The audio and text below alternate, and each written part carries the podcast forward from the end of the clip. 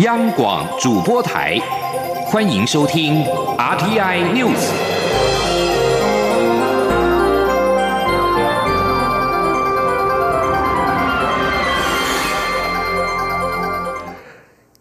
各位好，欢迎收听这节央广主播台提供给您的 RTI News，我是陈子华。台北市以及台中市立委补选结果在今天揭晓。台北市这一席立委是由民进党候选何志伟胜出，台中市则由国民党候选沈智慧胜出。两人在稍早都已经自行宣布胜选。何志伟在竞选总部发表胜选感言的时候，除了感谢选民之外，也感谢对手。国民党候选人陈明甫，不过他却批评另外一名对手柯家军陈思宇，指控陈思宇在竞选过程当中无中生有、造谣生事。柯文哲不但不遏制，还煽风点火，呼吁柯文哲市长应深思。而据在台中市部分，由于国民党候选沈智慧以四万两千多票遥遥领先民进党候选王义川的两万八千多票，因此王义川也已宣布败选。民进党发言人林宗盛表示，这次的补选显示，民进党还有更多努力改进的空间。在春节过后，将会进行党务人事的调整，让人民看到全新有战斗力的民进党。今日儿女事件频传，政委林万亿在今天表示。行政院长苏贞昌指示，该修法就修法，该补强的破洞尽快找到对策。因此，在二十九号将召开跨部会的会议，寻找未列入高风险通报范围的脆弱家庭。林万益表示，预计在会中，卫福部将报告目前进行中的春节关怀访视专案以及脆弱家庭育儿指导服务方案的进度跟成效。而法务部也正和卫福部研议，是否能把六岁以下的病死儿童从行政相验改为司法相验。届时在会中也会讨论如何来合作。而针对托育机构儿虐案频传，有立委提议建立吹哨者制度，来鼓励托育人员通报。对此，卫副部长陈时中也表示认同，认为托育机构即便有监视器，也可能有死角，但借此让吹哨者更无后顾之忧。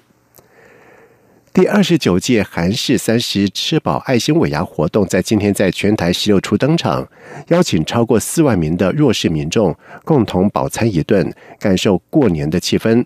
台北场更邀请了四名的年过一百岁的人瑞长辈，由副总统陈建仁以及前总统马英九共同表扬，祝福现场民众天子天孙，大家努力。记者杨文军的报道。由创世仁安华山基金会策略联盟举办的韩式三十吃饱爱心尾牙活动，二十七号在全台十六处同步举行，邀请四万多名韩式皆友单亲家庭及独居长辈欢聚饱餐一顿，享受过年气氛。副总统陈建仁、前总统马英九都应邀出席台北场的活动。陈建仁致辞时指出，照顾弱势团体是政府责无旁贷的工作。蔡英文总统上任就推动社会安全。网包括长照二点零、托育计划等。去年六月更推动儿童少年未来教育发展账户，为下一代存第一桶金。目前有七千三百多人参与，政府提拨款和利息累计已达新台币一亿八千万元，希望可以终结贫穷。陈建仁说：“现在已经存下了一亿八千万，让我们的下一代能够接受高等的教育，终结贫穷，让我们这一个。”恶性的贫穷世代循环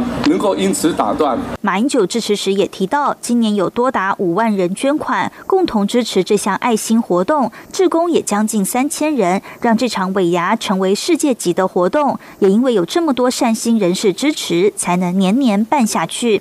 今年的台北场尾牙活动还邀请到四位百岁以上的独居人瑞参加，主办单位还特别帮他们穿上学士服帽，由陈副总统拨穗，前总统马英九颁发人类荣誉博士的证书表扬，并祝福现场民众天子天孙，大家努力。中央广播电台记者杨文君台北采访报道。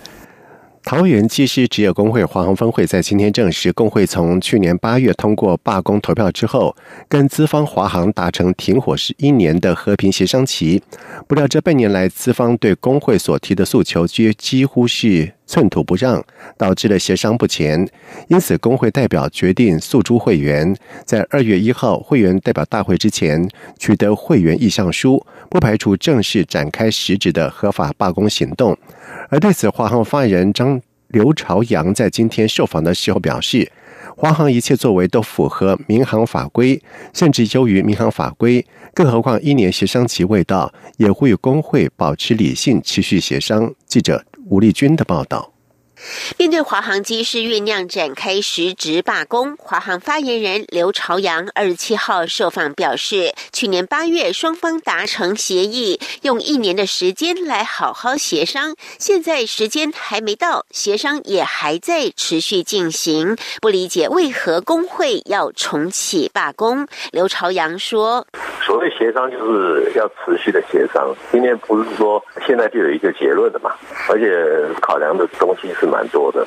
而针对工会具体指出不满资方不愿改善疲劳管理的问题，刘朝阳也以华航一切作为都符合民航法规，甚至优于民航法规来回应。他说：“因为这个跟民航法规也有关。”在符合法规的情况之下，我们当然是希望能够让大家不要这么疲劳。其实我们一直都是遵守的法规，有些地方还会优于法规。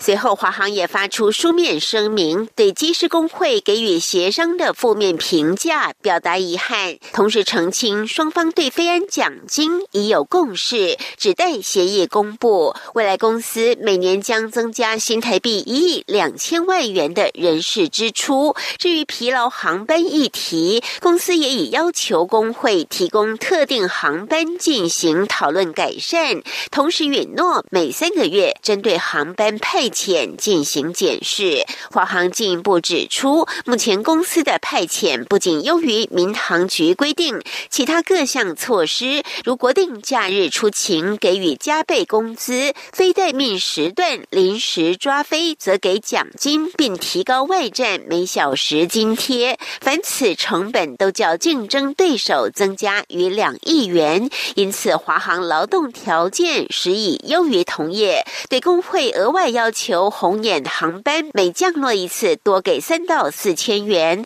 公司基于航空市场竞争力及经营成本考量，实在无法逐一满足工会需求。此外，华航也强调。工会部分诉求过苛，应顾及公司经营成本及其他员工权益，呼吁工会秉持互信协商，共谋劳资最大利益。